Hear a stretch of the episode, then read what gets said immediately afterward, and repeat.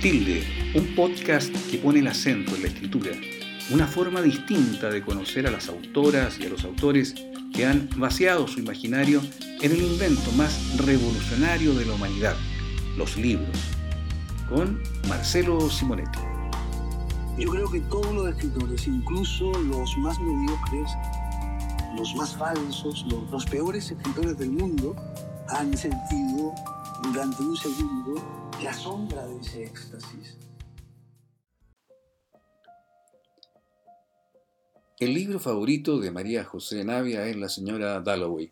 Tal vez por eso Marco Antonio de la Parra supo que si alguien debía encargarle una adaptación teatral de la novela de Virginia Woolf, era precisamente a ella.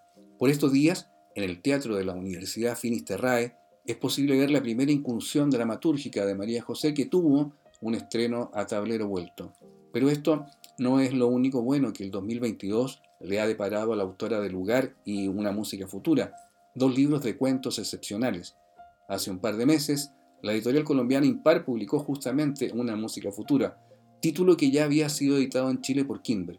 Además, todo lo que aprendimos de las películas resultó finalista del concurso de cuentos más importante de habla hispana, el Rivera del Duero, organizado por la mítica editorial española Páginas de Espuma. En virtud de esto, la casa que dirige Juan Casamayor lanzará seguramente antes de fin de año este nuevo libro de relatos. En el intertanto, ella sigue trabajando en una novela que promete y que gira en torno a los mundos que circundan la historia del mago de Oz. En el inicio de esta segunda temporada de Tilde, un podcast que pone el acento en la escritura, le damos la bienvenida a María José Navia. Le gusta verlas retorcerse, aunque tal vez decir retorcerse sea una exageración, pero le gusta.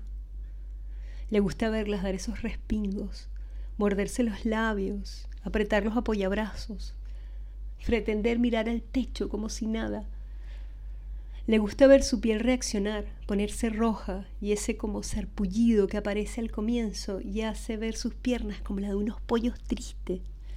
Le gusta no hablarles ni piropearles el bronceado, hacer como que no las escucha y demorarse más de la cuenta en responder a los mensajes que le piden que por favor les dé una hora para hoy, que es urgente, que se van de viaje.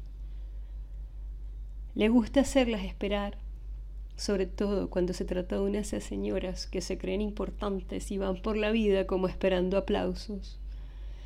Le gusta ver sus pelos encarnados y las estrías en los muslos, en el trasero, y tironear con rabia ese parchecito de cera justo encima del labio, esos pelos rubios que solo ellas ven, para dejarles una marca bien roja que no se les quite toda la tarde. Le gusta ver la cera disolverse y aplicarla sobre la piel cuando aún está demasiado caliente. Fragmento de cera, cuento del libro Lugar de María José Navia. Bueno, eh, muy buenos días. Eh, estamos en una nueva sesión de Tilde, un podcast que pone el acento en la escritura. Y hoy día con una invitada muy especial, eh, María José Navia, escritora chilena, finalista del premio Rivera del Duero eh, y una escritora, bueno, que conocemos de cerca porque em, trabajamos un libro de ella para Ediciones de la Lumbre, Lugar, que, eh, ¿cómo decirlo?, eh, viste nuestro catálogo con, con, mucha, con mucha elegancia y talento, así que muchas mucha ganas de conversar contigo, María José, sé que vienes llegando de, de la Feria de Colombia, de un viaje bien ajetreado, pero bueno, encantado de poder conversar contigo acá en este espacio gracias Marcelo por la invitación, a mí me encanta hablar siempre contigo, así que en el formato que sea, encantada y, yo más que feliz de haber publicado lugar en, en el catálogo de la lumbre, por supuesto. Eh, sí, pues bueno, han sido meses bien especiales para ti porque, eh, por un lado, eh, fuiste a la Filbo, se, se, publicó allá una música futura por editorial Impar, o Impar Editores, hay una obra de teatro que tuviste que trabajar y que se va a tener pronto, en el Teatro de la Finisterra. Y además fuiste finalista del, del, Rivera del Duero, como decía, ¿no? con eh, todo lo que aprendí sobre las películas. ¿no? ¿Cómo, ¿Cómo te tomas este momento tan particular en el que te encuentras? Me toma trabajando, como todo el mundo. Las cosas no se detienen. Eh, así que no sé, han sido, han sido todas cosas que no las vi venir y son bonitas esas sorpresas. Hay, hay, hay sorpresas que uno, hay cosas que uno tal vez piensa que pueden pasar, pero hay cosas que llegan más sorpresivamente y, me pasó con, o sea, la obra de teatro la escribí porque Marcelo, o sea, porque Marco Antonio de la Parra me lo, me lo pidió, o sea, yo no habría escrito esa obra si es que no hubiese sido solicitada y solicitada por Marco Antonio, porque también no cualquiera, eh, no, con no cualquiera me habría sentido eh, también con la tranquilidad de poder escribirla. Em, Marco Antonio con, ofreciéndome siempre su guía y cuando escribí la obra, el manuscrito se lo pasé primero a él y él me ayudó también a, llevar esto a las tablas, porque finalmente es distinto escribir un, una obra si sabemos que se va a representar, eh, que hay un cierto presupuesto, que no puedo llegar y poner a 100 actores sobre sobre el escenario, ¿no? Entonces, como habían varias consideraciones prácticas que también Marco Antonio me ayudaba, pero fue un, para mí muy bonito porque la señora Dalloway es de mis libros favoritos. O sea, Virginia Woolf es de mis escritoras favoritas y dentro de sus libros, mi más favorito es la señora Dalloway. Entonces fue como irse a vivir al libro favorito durante mucho tiempo, ¿no? Porque me, me tocó leerlo, releerlo, volver a leerlo eh, muchas veces. Eh, es el único libro, lo pienso como libro, la única obra que yo he escrito a mano. Yo siempre escribo a computador y, y, con la señora Dalloway me pasó que iba leyendo y iba escribiendo a mano y luego, por supuesto, lo pasaba, lo pasaba al computador. Entonces fue como otra manera de escribir, otra manera de pensar y otra manera de leer, que eso fue muy bonito para mí como lectora. O sea, es distinto leer un libro que además me lo conozco mucho, que, porque me toca hacer clases sobre ese libro en la universidad y todo, pensando en esto lo tengo que llevar al escenario, esto lo tienen que entender los lectores, tengo que capturar el lenguaje de Virginia Woolf, pero no puedo incluir todo lo que, lo que sale en la novela, por supuesto, en, en, en la obra. Eh, entonces fue, para mí fue una experiencia muy, muy transformadora, se me ocurrieron aparte muchas cosas sobre las que quiero escribir después.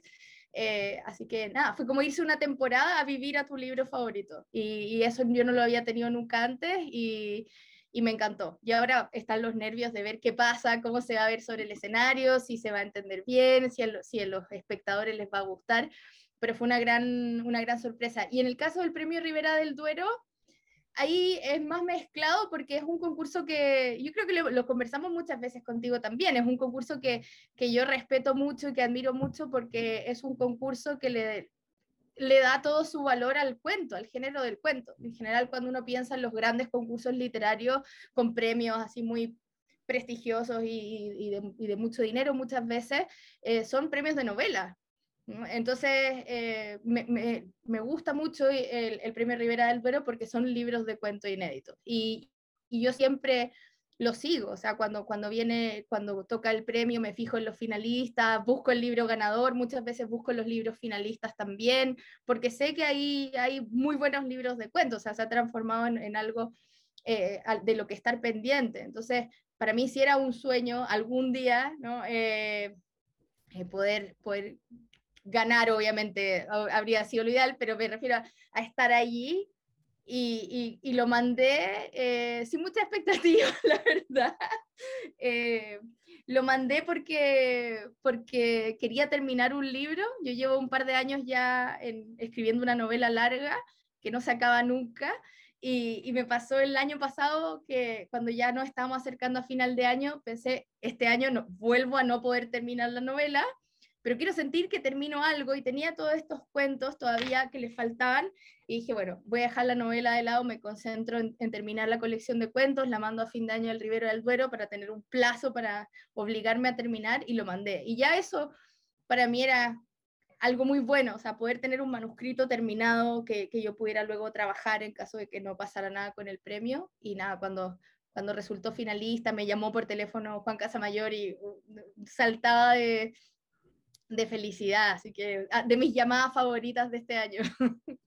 No, claro, el, el, Rivera del Duero yo creo que es un premio que todos los que escribimos cuentos, eh, de alguna manera esperamos, o sea, no solo mandar, ¿no? Pero sino que figurar ahí en la, en la quina final y ojalá ganar. Así que eh, un prestigioso y una, y una, editorial como Página de Espuma que es como el estandarte del, del género breve, ¿no? Eh, son, publican solo sí, o sea, por, e, o sea, yo creo que es eso también, o sea, es una editorial que uno sigue, son, son libros de cuentos que, que tienen cierto, cierto peso, uno sabe que se va a encontrar con cuentos buenísimos, entonces, nada, un orgullo poder, poder haber eh, quedado finalista y, y y, nada, también muy, muy feliz de que haya ganado Liliana Colanzi, ya me leí el libro, es, es, muy bueno.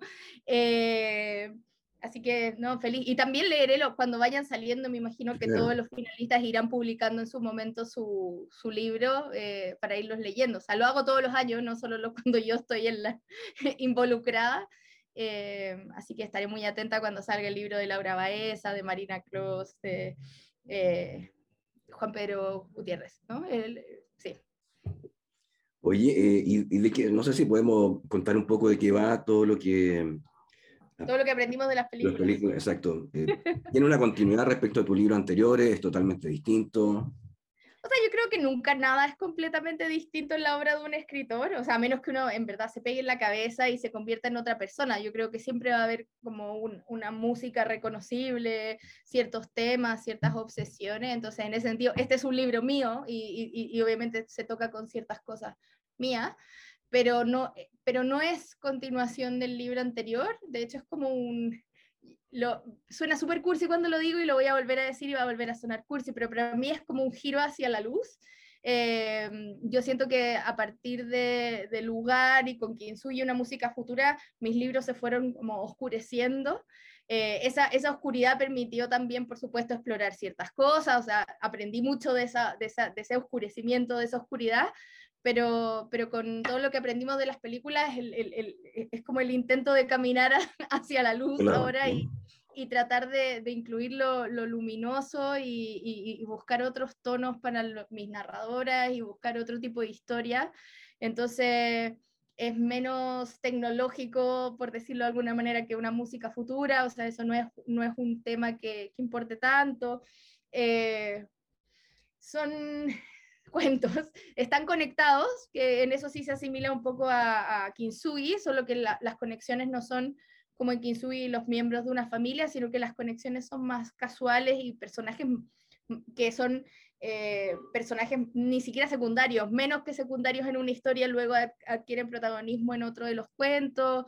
Eh, hay, hay, hay, transformaciones varias, pero, pero, pero va como y, y, está construido de tal manera que se, que se va iluminando a medida, o es lo que yo intento, a medida que, que va avanzando la, la, colección y, uno, y otro también de los temas que une el, el libro, como dice su título, son las películas. Eh, como pensando las películas como una suerte de educación sentimental, porque siempre, no sé, uno cuando es chica no sé, primero ves un beso en una película antes que a uno le den un beso, o hay un montón de cosas, experiencias que uno por las que va a pasar, que primero las ve en la tele muchas veces o las ve en el cine, ¿no? Y, esa, y eso genera expectativas, por supuesto, y eso es un conocimiento que uno tiene ahí de lo que uno aprende muchas veces y que uno a veces idealiza, que romantiza, tiene obviamente todos problemas. Eh, entonces quería, quería como hacerle un homenaje a, esa, a esas ficciones que nos acompañan siempre las películas, eh, y no necesariamente pensando como en cine arte o cine de autor, sino las películas a veces muy comerciales que se quedan y que forman parte del lenguaje de una familia o que se convierten en alguna broma, que están ahí de fondo. Entonces hay muchas películas que están ahí sobrevolando algunas de las, de las historias y y me da un poco de risa porque cuando yo escribí ese libro pensé, no quiero hablar de la pandemia. Era como mi mandato, yo no quiero que este sea un libro de la pandemia, yo no voy a hablar del COVID, no voy a hablar de estos encierros. No, este es mi libro de la luz, ¿no? quiero, ir a la, quiero ir a la luz. Y, pero cuando, cuando ya lo terminé y estaba trabajando, como editando el manuscrito, me di cuenta, claro, yo no hablo del COVID en ninguno de estos cuentos, pero... Eh, son los cuentos escritos por una persona encerrada viendo muchas películas. O sea, como que yo veo la conexión de, de, estos años en que, en que efectivamente uno estuvo encerrado, yo, yo por lo menos puse harto de mi tiempo en, en ver películas, eh, una de las cosas que a mí me hace muy feliz es ir al cine y eché de menos ir al cine en la pandemia, como fue una, una rutina que, que me faltó y que yo sé que es algo muy pequeño comparado con todas las cosas que pasaron con la pandemia, pero, pero fue algo que yo eché de menos, entonces me, me suscribí a cuanta plataforma hay de streaming para poder ver todas las cosas y, y, me pasé la pandemia bastante conectada a las películas, entonces está ahí, o sea, para mí, de todas formas, es mi libro de la pandemia. Eh, pero nada, son historias familiares, o sea, en ese sentido se parece más al lugar, como hay un, hay de, nuevo, es otro, otro, otro libro mío, eh, menos tecnológico, un poco menos gringo probablemente también, como es más folk, no sé, como una, un unplug. Oye, eh, te quería preguntar, a propósito de esta educación sentimental a través de las películas, me imagino que hay algunas que efectivamente fueron parte de tu educación sentimental y que están en el libro, ¿no? No sé si podrías mencionar tres de esas películas. Eh... ¿Y qué encontraste ahí, digamos, como... Pero es que de nuevo, o sea, quiero hacer el, el, la aclaración de que no se tratan de películas que necesariamente me parezcan no, no, no, excelentes sí. películas, son películas...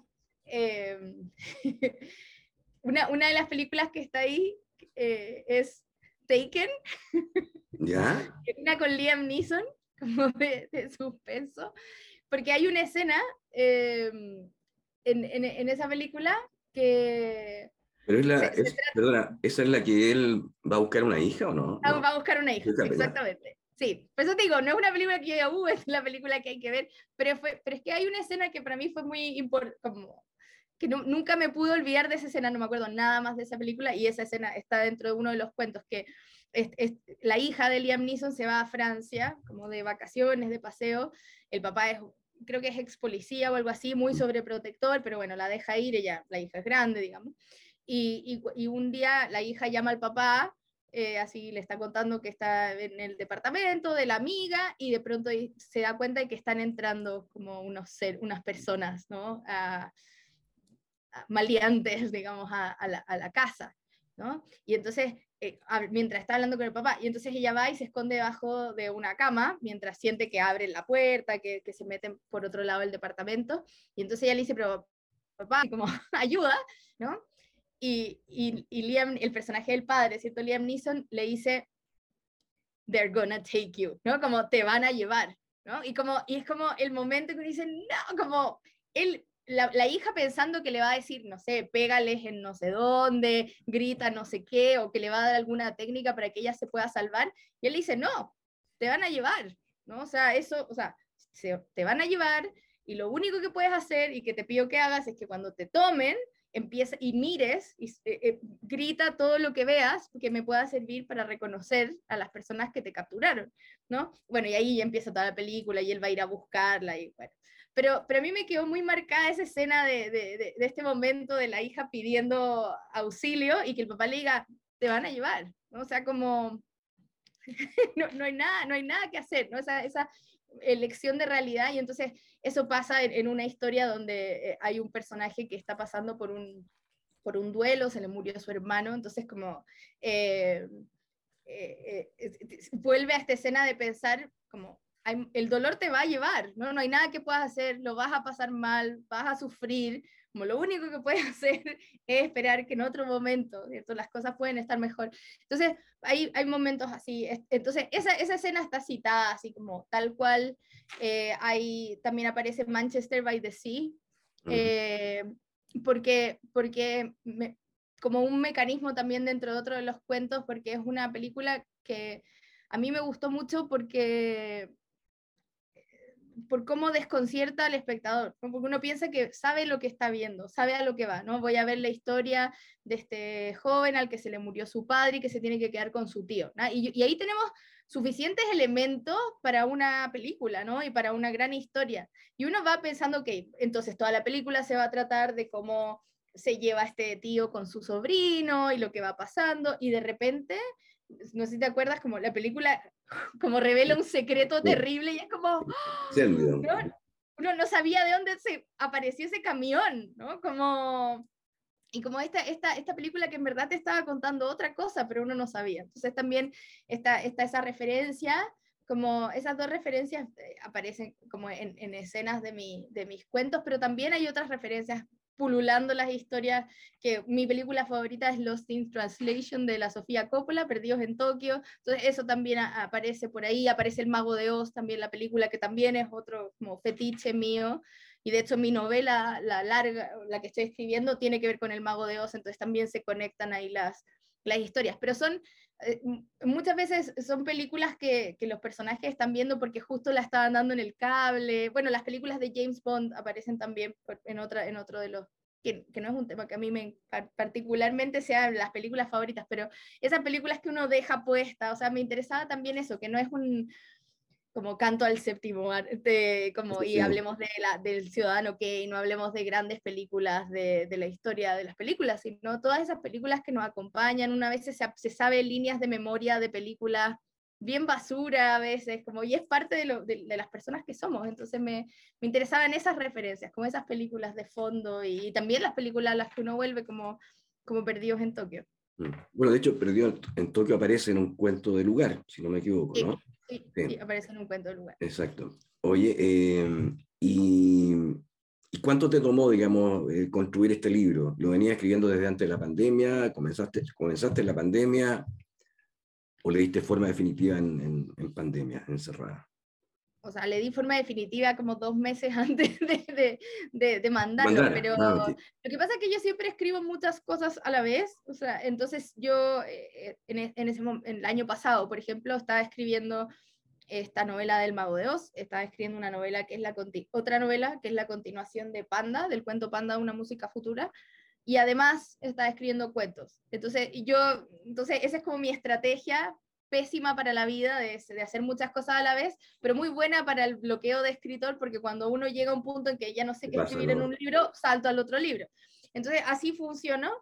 Entonces, siempre iba así y, y, escribía un poquito de un libro, un poquito del otro y así, y, y hasta que llegué a, a, final de año y, como te decía, pensé, quiero terminar algo, el único que puedo terminar es el de los cuentos, y entonces ahí ya me concentré un par de meses, yo diría dos, tres meses, en dedicarle toda mi atención a estos relatos, terminarlos, escribí un par nuevos entre medio, porque como son cuentos conectados, entonces también ahí buscando como el puzzle que, que yo quería que se armara.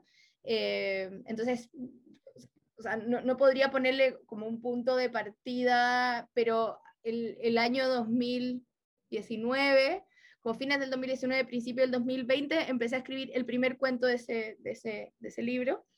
Eh, y que, que, es un cuento largo, tiene como 60 páginas, o sea, es casi como una novela cortita. Uh -huh. eh, y, y luego empecé a escribir los otros cuentos ya, ya el, el, año pasado, o sea, como fue como ese primero que me tomó mucho tiempo y que es como el cuento grandote de, de este libro, y los otros ya los fui escribiendo ya, cuando ya fui entendiendo que, que las novelas iban a demorar un poco más y, y, hay varios de los cuentos que los escribí en las últimas semanas, o sea, hubo de todo, o sea, e, este primero que, que, que que venía de, arrastrándose hace mucho rato y después otros que se fueron sumando al final. Pero el trabajo así concentrado fueron los últimos dos, tres meses antes del, del, plazo. ¿Y ese primer cuento siempre fue pensado como cuento o en algún momento pensaste que podía convertirse en una novela? Eh, o sea, podría convertirse, o sea, yo creo que se podría haber convertido en una novela, pero no sé, me gustó explorar, o sea, yo no le puse un fin, digamos, o sea, cuando, cuando lo empecé a escribir, yo quería escribir esa historia, y si la historia hubiese durado 200 páginas, habría sido una novela de 200 páginas, pero, pero cuando lo estaba escribiendo, ya cuando pasé, no sé, las 35 páginas, pensé, ok, ya, no, no es un cuentito como mis cuentos cortos que yo suelo escribir, es algo más largo, pero tampoco lo quería forzar a, entonces tiene que ser una novela. Y entonces en, lo que me pasó con este cuento en particular es que se quedó como en esta figura intermedia que yo nunca había escrito, como de la novela, ¿cierto? La novelita, ¿cierto? La novela de, de 60, 70 páginas, eh, que alcanza como a armar un mundo más complejo que, que un cuento tradicional, pero, pero como este es un libro de cuentos conectados, de, de este cuento también salen muchos rayos ¿no? y, y, y, conexiones que se, que se van después completando en los, en los, en los otros cuentos. Pero es el, como el cuento, y es el cuento que, con el que empieza además el, el libro. Uh -huh. El cuento oscuro. Partimos en la oscuridad y, va, y, vamos hacia la luz. ¿Cuál es el título del, de ese cuento? Mal de ojo. Mal de ojo. Okay. Sí. Mm. Viene, viene con toda la con toda la, la, oscuridad. Y me importaba eso, yo soy muy maniática, tú sabes, los, los que están escuchando no saben, pero yo soy maniática de esas cosas. Al pobre Marcelo, cuando fue mi editor, le tocó ahí sufrir mi. No he, vuelto, no he vuelto a editar un libro de entonces. Bueno, bueno, además, así de traumado que antes. No, no. pero, pero, pero soy, me, me, como que pienso mucho el orden de los cuentos, cómo suenan las palabras, soy bien maniática para eso. Entonces me, me importaba que, que, que, se fuera dando este viaje, como te digo, de, de partir por cuentos bastante oscuros y algunos tienen elementos medio siniestro incluso y luego se empieza a, a, entrar la luz. Siempre igual, o sea, no, no, o sea, igual es un libro mío medio melancólico, triste, o sea, no, no, es que terminamos en una fiesta todos bailando en el último cuento, pero, pero sí me interesaba mucho no, no, tocar siempre la misma tecla como de caer en el cuento oscuro, sino eh, abrirle ventanitas a los cuentos y, y, permitir que hayan estos momentos de, de, belleza y de felicidad y de absurdo, o sea, a veces de humor, eh, como probar distintas cabezas en mis personajes, que en general yo suelo privilegiar los personajes femeninos, y, pero que sean cabezas distintas, ¿no? Sea, cabezas más absurdas, cabezas más chistosas, humor negro, eh, risa, ¿no? Eh, aunque sea risa de uno mismo en algunos, en algunos momentos. Entonces,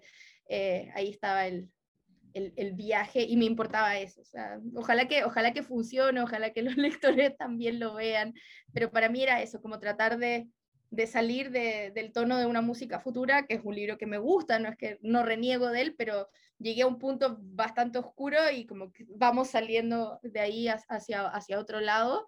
Y, y luego, después de, de, todo lo que aprendimos de las películas, viene mi, mi libro del Mago de Oz, que, que, es otra cosa. O sea, como ahí sí que como que abrí todas las ventanas y ojalá que funcione el invento, pero, pero claro, ahí ya es otro, es otro tono y es otro juego y, y, la ambición y todas las cosas. Entonces es como mi libro que, que va, que, que, marca ese otro, el camino amarillo, ¿no? Como de, Oye, pero esa es la, la, la, de Oz es la novela grande, ¿no? Esa que alguna vez hablamos. O sea, no, o sea, de hecho, era, o sea, cuando hablamos alguna vez, era mi novela. Eh, yo pensé que iba a ser una novela breve. Eh, ya, no, ya no le queda el, el, el adjetivo de breve a esta novela.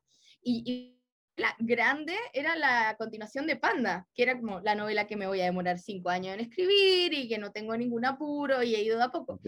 Pero, pero la novela de Oz ha ido creciendo y yo creo que va a ser una novela igual grande para mí, o sea, tendrá 350 probablemente eh, páginas, tal vez un poquitito más. La otra sigue siendo, yo creo, una novela que va a ser más grande, grande, pero en extensión pero, pero claro, yo pensé en algún momento que la novela del Mago de Oz iba a tener 150 páginas y ya es harto más que, que eso, pero está muy, o sea, lo estoy pasando muy bien.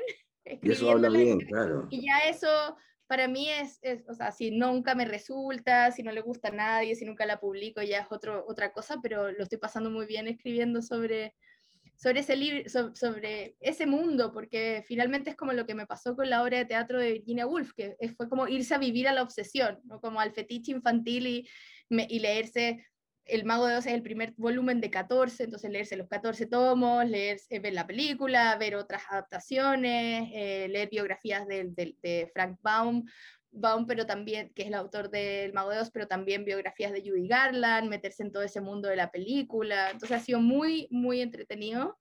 Tengo, tengo información y como datos para el resto de mi vida sobre el Mago de Oz, porque me lo tomé muy en serio. Y claro, ahora el problema está siendo como a, a, ajustarlo y que, y que calce, porque obviamente también hay personajes míos y hay cosas que yo invento además de, de la información que yo investigué. Entonces, es, a, a hacer calzar todo eso. Pero nada, por mientras saldrán los cuentos y, y ya se, será para el otro año, yo creo, me imagino, espero, la novela del Mago. Mm. Claro, por lo bueno, me imagino que a fin de año probablemente saldrá el, el libro de cuentos, eh, sí, todo lo que idea, sí. las películas, por, bueno, debería ser por, por página de espuma, ¿no? Es lo habitual que pasa en estos casos, pero... Es, es, es muy probable, sí. Perfecto. Eh, ¿Y la novela ya la tienes como en una etapa de, ya terminaste un primer borrador o está en desarrollo todavía la historia? No, está en desarrollo todavía la historia, pero eh, me pasó también con este libro que es algo que no me había pasado nunca antes, que, que tuve antes el final. o sea, no antes así, antes de escribirla, pero a mí siempre me pasaba que yo llegaba al final, como llegaba al final, o sea, como hasta el último momento yo no sabía bien, o hasta un par de páginas antes yo no sabía bien cómo iba a cerrar, pero me pasó con este libro que cuando iba como en la página 200 fue, yo sé cómo va a terminar, o sea, como, ya sé, o sea, ya, este es el final, y de hecho el final lo escribí, o sea, está el final y ahora tengo como que llegar a ese, ha sido como hacer, rellenar el camino hasta llegar a ese final que fue el que, el que se me ocurrió, y entre medio he, he seguido leyendo, cosa que hay amigos escritores que me dicen, para de leer, por favor, basta ahora, como no vas a salir de ahí nunca más. Eh, entonces, porque salen y salen y salen datos muy interesantes que me dan ganas de incluir y los voy, los voy incluyendo. Eh, entonces, ahí, ahí va. Pero ha sido, de nuevo, como una, una exploración diferente a lo que estoy acostumbrada. Yo además estoy acostumbrada más con los cuentos y con los cuentos poder editarlos de oídas, grabarme leyéndolos, lo que siempre he contado. Y claro, con una novela grande eso no se puede hacer, entonces ha sido también como descubrir nuevas maneras de, de trabajar, porque no puedo o sea, leer 300 páginas y escuchar 300 páginas para corregir. Así que a ver cómo va funcionando eso, pero estoy muy contenta con ese libro. Y el otro, el de Panda, voy, o sea, de, vez en cuando llega un punto que le agrego un par de páginas y, va avanzando ese libro también. pero si eh, no hay plazo, no hay prisa en el caso de Panda. Pero es que, lo que pasa es que no, no, no hay apuro porque, porque de alguna manera han ido saliendo libros míos casi todos los años. Eh, si es que no sale uno en Chile es porque o sea, sale uno en otro lado, entonces, no sé, el 2020 salió una música futura en Kimberg, el 2021 no publiqué nada en Chile, pero salió una música futura en España, eh, este año salió una música futura en Colombia y eso trae consigo eh, actividades de difusión y promoción y tiempo, entonces eso también quita tiempo y yo mi trabajo real es ser profesora en la universidad y estoy aquí desde mi oficina conversando contigo. Entonces, obviamente no, como yo creo que voy avanzando en las medidas de mis posibilidades también y, y, de, la, y de las posibilidades de las editoriales de imprimir. O sea, si yo tuviese listo hoy día la, la novela y el libro de cuentos, no podrían salir los dos. Mm, no, no, no, no, tiene sentido. Entonces, ya que eso sucedió, ahora concentrada en terminar de revisar las últimas cosas de, de todo lo que aprendimos de las películas para que salga a fin de año, el resto del año me dedico a terminar la novela del Mago de Oz para que esté lista a fin de año y que el próximo año que se mueva y, que pueda salir en algún momento del 2023 y ahí me vuelvo a enfocar en la novela de paz. O sea, como al final yo creo que todo va creciendo de manera, de manera orgánica y de acuerdo a mis posibilidades, porque no, tampoco me, me da para más la vida. No, y ya, y ya es harto, así que... No, y ya es harto, no, por supuesto, o sea, no, no me quejo, pero me refiero a que, o sea, no, no tengo apuros porque tampoco, porque he ido bastante rápido también, entonces no, no es como que diga, la María José no ha publicado nada en siete años, no, han salido cosas todo el tiempo, entonces me parece que, o sea, para el lector chileno que me leyó con una música futura, claro, el 2021 no, no tuvo nada mío, pero este año ya salen los cuentos, entonces, no sé, no, no, creo que, creo que sigo, que estoy bien, por ahora. Claro, claro, bueno, y además está la obra de teatro, ¿no? Me, eso me gustaría ahondar un poco, ¿no? Esta es tu primera experiencia dramatúrgica, por decirlo de alguna manera, ¿no? ¿Cómo, cómo te enfrentaste a eso? ¿Cuáles son las diferencias que pudiste advertir en tu proceso respecto a lo que es escribir una novela o un cuento? ¿Cómo te lo tomaste? Me encanta cuando que dices es tu primera experiencia. Yo diría es mi única experiencia. O sea, ojalá sea mi primera, ojalá haya más oportunidades, pero hasta el minuto es mi única experiencia. Eh, como comentaba al principio, lo, lo hice solo porque me lo pidió Marco Antonio de la Parra y creo que sí, creo que de, la, de las personas a las que, o sea, si me dice, yo creo que deberías hacer una película sobre los zombies, probablemente lo intentaría porque, porque me, me lo está diciendo Marco Antonio, entonces... Eh, acepté su desafío. Y de hecho, cuando él me llamó para, para pedirme que escribiera esto para el Teatro de la Fini, me dijo, te voy a proponer algo que me vas a querer decir que no, pero yo te voy a convencer, ¿no? Y, entonces me dice que eh, queremos que, que, adaptes La Señora Dalloway. Y yo le dije, sí. y ah, no, no, no, no. Porque para mí, claro, no... o sea, entendiendo que era un gran desafío, que era difícil, que yo nunca lo había hecho, pero me sentía con el respaldo y el apoyo de, o sea, cuando yo termine este manuscrito lo va a mirar Marco Antonio, o sea, no, no, no, no se va así nada más. Entonces cuento como con este gran ángel de la guarda, eh, que, que, como que, que, que, me parece un privilegio y una suerte enorme y una gran felicidad tenerlo. Eh, y, y, por otra parte era esa novela, o sea, no era escribir una obra de teatro, así como de lo que tú quieras o, o de Kinsui o de algo tuyo, sino ándate, lo que te comentaba al comienzo, ándate a vivir a tu libro favorito, o sea, que yo creo que también es como la prueba de fuego para un libro favorito, porque me lo leí tantas veces. Eh, entonces, fue buenísimo, eh, también eh, es una adaptación muy, entre comillas, porque muy fiel sea, yo de eso me preocupé muchísimo. O sea, aquí no se trata de una señora Dalloway que está ambientada en Santiago, ni, ni que pasa en el futuro en una nave espacial. O sea, es la obra de Virginia Woolf.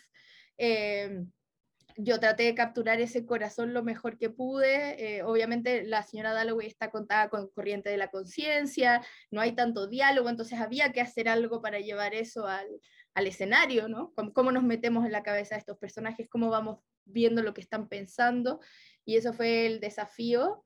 Y, y, también irlo traduciendo, porque yo iba leyendo en inglés y yo, la obra obviamente es en español, entonces también yo no miré muy poco traducciones. Eh, cuando había alguna línea muy en particular que no sabía bien, miraba alguna traducción a ver cómo lo habían resuelto otras personas antes que yo, pero en general fui yo con el texto, o sea, de nuevo, eh, yo creo que es la experiencia más intensa de lectura que he tenido en mi vida, vamos, o de estar releyendo esta novela que es breve y yo leo rápido, pero de leerlas muchas veces en una semana, o sea, de leer muchas veces una página, em, de aprenderse, como de que se volviera parte de uno casi, que uno supiera los cambios que iban pasando, se fuera dando cuenta de, de detalles que antes no había visto nunca. Entonces, no, insisto que fue una experiencia que para mí como que me reorganizó el ADN y creo que, que salgo distinta como escritora después de, de, haber adaptado La señora Dalloway. Espero que Virginia Woolf no me venga a penar a mi casa cuando vea la obra, pero, pero sí. Y, y en cuanto al proceso, también te, te, comentaba, primera vez que escribí a mano, yo, yo soy de tomar apuntes a mano, pero yo no escribo un cuento entero a mano. Eh, entonces, y acá me pasaba que no, que no me salía a sentarme al computador, página en blanco y ponerme a escribir, sino que iba con un, tenía un cuaderno que, me, que especialmente solo para esto, como grande, y yo iba leyendo la, novela, la, novela de Wolf y iba escribiendo al lado en el cuaderno lo, lo, que yo iba rescatando de ahí para luego llevarlo a la, a la obra. Y luego cuando tuve toda la obra escrita a mano, que fue como el cuaderno entero, eh, ahí me senté uh, frente al computador y ahí fui pasándolo y cuando fui pasando desde, desde el cuaderno al computador, también uno va agregando cosas, volví a mirar los libros, etcétera, pero, pero, pero fue como, como más eso, como sentir que era parte del cuerpo, ¿no? Como escribirlo a mano, como sentir así que se te cansara la mano porque estás escribiendo un cuaderno entero a mano, ¿no? Como Virginia Woolf pudo haber estado escribiendo la señora Dalloway. Eh, y, y, también tiene una magia, suena cursi decir magia, pero tiene algo muy especial estar escribiendo algo que, que, no, que no inventaste tú. O sea, podría sonar como todo lo contrario, pero, pero al revés. O sea, es... Eh, porque yo no, no, ahí no tenía nada que hacer de cambiar, no iba a cambiar la interacción entre los personajes, no iba, sino que era simplemente ir y, ir rescatando como las esencias y, la, y, las partes que me gustaban y las partes que me parecen bellísimas de la, de la historia. Y, y entonces también eso era muy bonito, que se parece un poco al ejercicio de traducir. Cuando yo traduje una vez un libro también me pasaba, como yo tengo que traducir esto al español, pero hay ciertas decisiones que la escritora ya tomó ¿no? y, que, y, que, no me corresponde a mí tomar. ¿No? Entonces, eh, yo tengo que respetar esas decisiones y ponerlas sobre la página. ¿no? Tal vez a mí me gustaría usar un sinónimo o yo no repetiría esto, pero Virginia Woolf sí lo repitió, entonces quiero usarlo. Entonces, no, para mí, insisto, una experiencia absolutamente transformadora y de hecho se me ocurrió una novela chiquitita como basada en una cosa de, de, la, de la señora Dalloway que a ver si cuando, cuando entregue los cuentos, a ver si se, me suma como tercer proyecto eh, a mi multitasking. ¿Por qué es tu libro preferido, la señora Dalloway? Porque, porque es perfecto. no, pero, eh, o sea, a mí me parece perfecto, pero me, me gusta mucho, eh, me, me, gusta que es un libro que es un, un, solo día, me gusta ese peso de que sea un solo día, eh, creo que está tan bien pensado estos dos personajes la, o sea, esta historia de posguerra, ¿cierto? La ciudad volviendo a la vida después de estar muy dañada después de la Primera Guerra Mundial y tenemos a la señora Dalloway, Clarissa, que quiere hacer una fiesta, una señora de alta sociedad que quiere hacer una fiesta. Eh, y por otra parte tenemos a Septimus Smith, que es un soldado que viene regresando de la guerra, se le muere su mejor amigo, tiene este estrés postraumático, aunque esa denominación no existía en esa época. Y entonces ves ese día, ¿no? O sea, cómo el, el, después de una experiencia tan terrible como la guerra puede, puede traerte esa efervescencia de quiero vivir, quiero hacer una fiesta, quiero conectar a la gente, quiero ofrecer este regalo. Y por otra parte, el soldado que dice, yo ya no tengo un lugar en esta ciudad, ¿no? En esta ciudad que quiere forzar volver a la normalidad y como que nada pasó y estamos bien.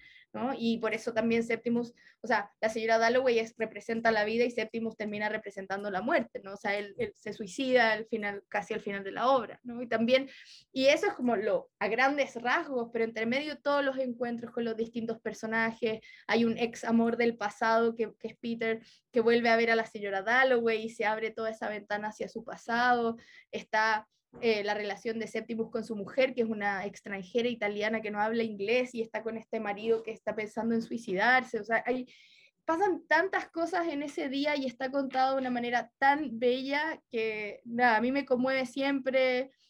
Es una novela a la que vuelvo siempre y de la que aprendo mucho cada vez que la leo y ahora nada, fue un privilegio poder eh, adaptarla y ojalá, o sea, el máximo halago que me harían los espectadores sería que después de ver la obra quisieran ir a leer la novela, ¿no? como llevar más lectores a esa novela de Virginia Woolf, me encantaría. Eh, María José, y en este proceso de, de, inversión en la, en la novela, un libro que tú ya habitabas claramente, ¿no? pero ¿descubriste algo más, algo que no, que no te habían dado las lecturas anteriores? Sí, eh, Sí, eh, y de hecho, bueno, de ahí viene como la, la idea que quiero escribir, eh, y, que fue, y que este es uno de los pocos cambios que yo diría que le hice, no, no es un cambio, sino subrayé cosas en, en, mi adaptación de la obra que en el caso de, de la novela de Virginia Woolf tal vez eran un elemento más, pero yo la puse, como que la apunté con una linternita un poco más, que es la figura de, la, de esta mujer de Septimus Smith, eh, que es un personaje muy secundario en la novela, pero que a mí me, llamó poderosamente la atención en esta, nueva habitación, ¿cierto? En esta, en esta inmersión, porque, está contada con mucha belleza y, mucho terror también. Este esta mujer extranjera está acá, no, no, conoce a nadie, no tiene redes de apoyo, tiene a este marido que está medio loco, pero es un héroe de la guerra, entonces, ¿cómo le voy a decir? Lo quiere llevar al hospital. Eh, los doctores en esa época no sabían qué hacer con este tipo de casos, entonces le dicen como, tengo un hobby, entreténgase con la vida, ¿no? Y, esta, y esta mujer está, eh, está, está, obsesionada con tener un hijo, ¿no? Como, y, que, y, y que Septimus le parece como la cosa más ridícula, él apenas puede vivir en la vida y va a tener un hijo, ¿no? Entonces, y eso eh, aparece mencionado muy casual y, y yo le, le, le, puse más el centro y es lo que tengo ganas de escribir después. O sea, me gustaría mucho escribir una novela cortita sobre ella, sobre Recia, este personaje de la extranjera, con este marido, con esta, con esta necesidad de aferrarse a alguna vida, mientras el marido como que se le evapora. Eh, eso eh, lo tuve muy presente y también como pequeños momentos de, de, la, de, la, obra. Hay un, hay un momento que yo no me había fijado cuando la, la, leí, todas las veces que la leí yo no me había fijado hasta ahora, que entonces está la señora Dalloway en su casa arreglando su vestido antes de la fiesta y llega este amor del pasado sin avisar, ¿no? Eh, que viene llegando de la India. Y es un, una, una, un, una persona con la que casi se casó, al final no se casó con él, ¿no? pero, pero que fue como una historia bien, bien, bien profunda. Y, y hay un momento en que están conversando eh, y que los dos están conversando de cosas muy banales de la fiesta, pero los dos se están acordando de esa juventud y de, esos, de esas conexiones anteriores. Y hay un momento en que él se, creo que es él, o, o, tal vez lo estoy dando vuelta, pero uno de ellos se va hacia la ventana y el, otro personaje está sentado, está lejos. Y, y, y Virginia Woolf dice que desde el, desde el, el lugar donde está esta uno de ellos dos hasta la ventana, se imagina toda la vida que habrían tenido juntos, ¿no? Y que hasta que, y una vez que llega frente, a la, frente al otro, eh, al frente de la ventana, eso se evapora, ¿no? Y fue como, wow, como esta mujer es un genio, ¿no? Como me pareció tan bonito eso de pensar como este, en, en, en, lo que tomó dar tres pasos, la señora Dalloway imaginó toda la vida que habría podido tener si hubiese escogido a esta pareja. Y finalmente cuando llega frente a él, en vez de decirle pensé todo esto o cualquier cosa que le podría decir, este posible futuro se evapora, ¿no? Y sigue la conversación. Y es como, eres una diosa, como quiero prenderte una vela o sea, por favor, contágiame algo de esto, porque tiene eso, o sea, como algo que pasa en tres líneas y es como metiste la vida entera en tres líneas. Eres genial. Y a mí igual me gustan todos los libros de ella, pero también eh, la señora Dalloway es súper interesante porque hace algo que a mí me gusta mucho hacer yo como escritora y me gusta de otros escritores como, como de Rodrigo Fresán, que es el, establecer conexiones entre tus libros. Y, el personaje de la señora Dalloway aparece en la primera novela de Virginia Woolf, que se llama Fin de viaje, como un personaje secundario, pero muy importante, sobre todo el marido de la señora Dalloway. Después vuelve y escribe la señora Dalloway, como ahora ya como máxima protagonista, y luego ella escribe también una colección de cuentos que se llama La fiesta de la señora Dalloway, con distintos personajes que fueron invitados a la fiesta. Entonces me encanta porque es un libro que, que, que, que no se queda solo en esa novela, sino que tiene estos gestitos y, marca esta continuidad en la obra de, de, Virginia Woolf, que es muy bonito. Entonces, nada, y así muchos otros descubrimientos, pero tiene estos unos momentos pequeñitos que es donde concentra la vida entera. Oye, los lectores de, de Virginia Woolf eh, van a reconocer, digamos, la... la, la todo, por supuesto. Todo, si, es muy fiel mi adaptación, si lo, lo, lo, eh, lo que cambia eh, sobre todo es en cosas como de economía de, de, recursos, porque por supuesto parte de lo que sucede en la señora Dalloway es que eh, Clarisa bueno, y Septimus salen están caminando por Londres, ¿no? Y se encuentran con distintos personajes y interactúan con distintas personas. Y obviamente eso no se podía hacer, que, que tuviésemos, no sé, 80 personas en escena conversando unos con otros. Entonces se, se enfoca un poco más en estos protagonistas y en un par de personajes más. Entonces esa interacción con la ciudad eh, también era ahí como la resuelve la directora. Yo no he visto ningún ensayo, pero en el texto estaba marcado eh, muchas veces eh, algunas de las observaciones que hacía Virginia Woolf sobre la ciudad en este momento, porque para, en ese libro la ciudad, Londres, es, es protagonista, o sea, no es como solamente un escenario, sino que está ahí muy presente, suenan las campanadas del Big Ben, suenan las campanadas de las iglesias, se describen ciertos lugares, es como una canción de amor a la ciudad de Londres, ahora volviendo a la vida después de la Primera Guerra Mundial.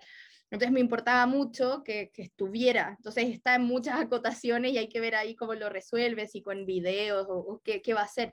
La directora vivió un tiempo en Londres, entonces eso fue una de las cosas también en que conectamos mucho cuando conversamos la primera vez, porque ella sabe de, de lo que está hablando Virginia Woolf ahí. Y, y, y, y, a Virginia Woolf le prohibieron mucho tiempo vivir en Londres porque por su, por su salud mental pensaban que era algo que la iba como a sobreexcitar, sobreestimular y se iba a volver más loca. Entonces la mandaban a vivir como a las afueras y que no estuviera en la ciudad. Entonces es, ese amor por la ciudad es como fervoroso y lo impregna todo y es muy, muy bonito. Eh, entonces me importaba que estuviera, que estuviera ahí. Pero sí, o sea, es una adaptación muy fiel, como digo, fui página por página rescatando todo lo que podía rescatar, rescatando la manera en que lo dice eh, la, los personajes, rescatando la forma en que escribe Virginia Woolf, o sea, traté de ser muy cuidadosa eh, con eso. Ojalá que las personas que leen a Virginia Woolf lo, lo, lo vean. Eh, o que por lo menos no les moleste como lo que, lo que yo hice.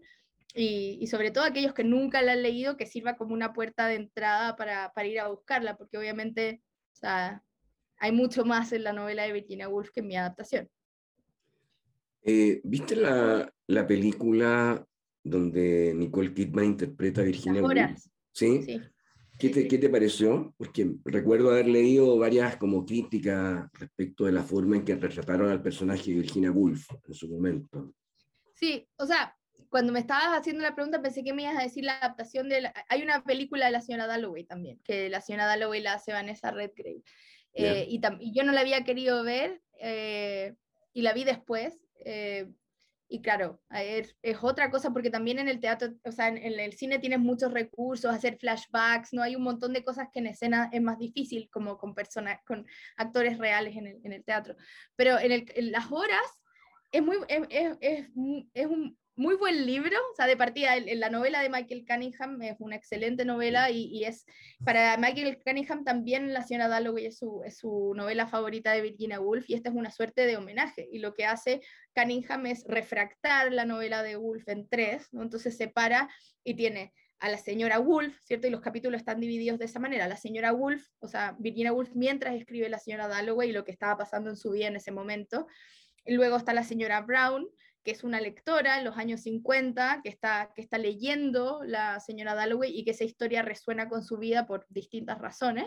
Y por otra parte está eh, la señora Dalloway, que es una mujer que se llama Clarissa, que le interpreta eh, Meryl Streep, ¿no? que, que un poco replica la historia de la señora Dalloway en los años 2000. ¿no? O sea, tiene, tiene un amigo, un amigo que, que fue como su amor, eh, que se está muriendo de, de SIDA, Eh, que él ahora tiene una pareja hombre y, ella también tiene una pareja mujer, eh, y, se replican ciertas cosas. Y el, amigo le dice, señora Dalloway, ¿no? Porque está preocupada, le está haciendo una fiesta, porque le van a dar un premio.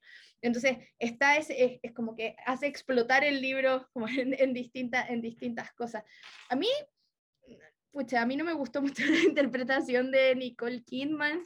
Eh, pero, o sea, la película en sí misma me parece muy bella y me parece muy preciosa y creo que es suficientemente fiel al libro, cambia un par de cosas del final.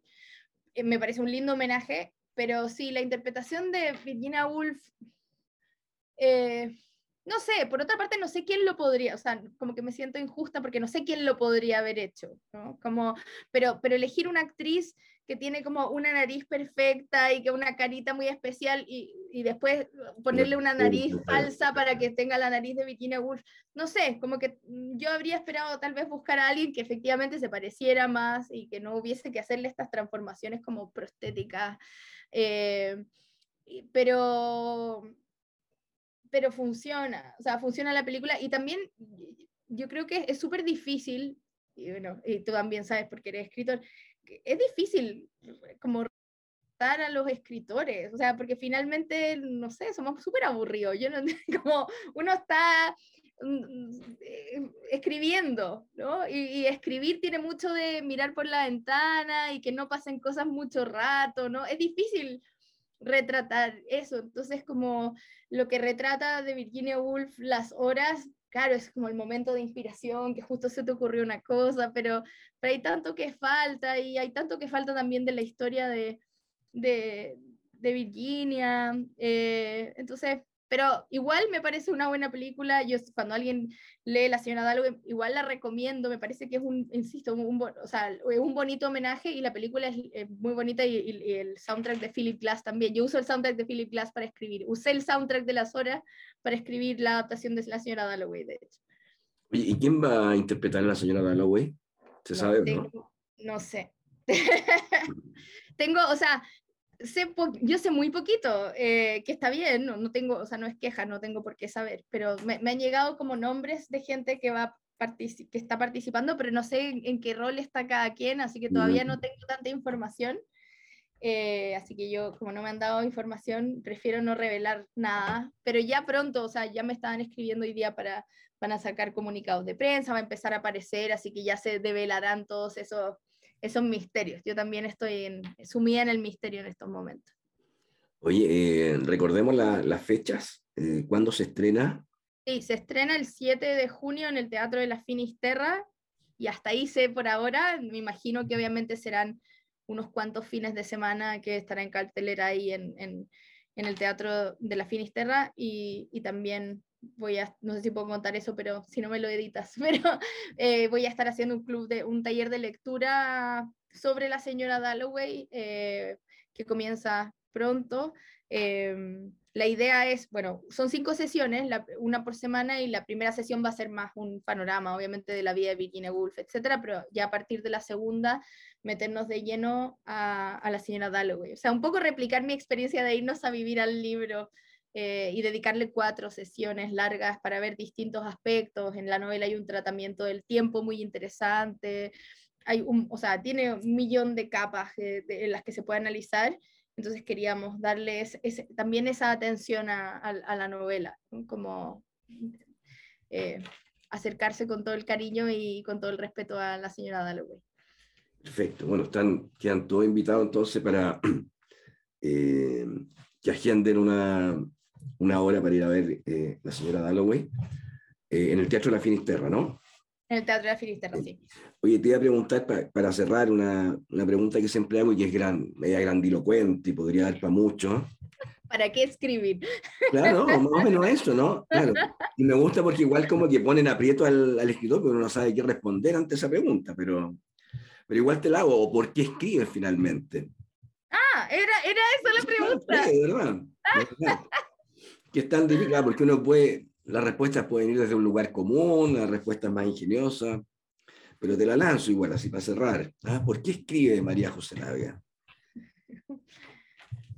A ver, eh, como primer acercamiento, igual diría, que en general las respuestas, o sea, las respuestas que damos los escritores a las preguntas, yo creo que forman parte de su ficción.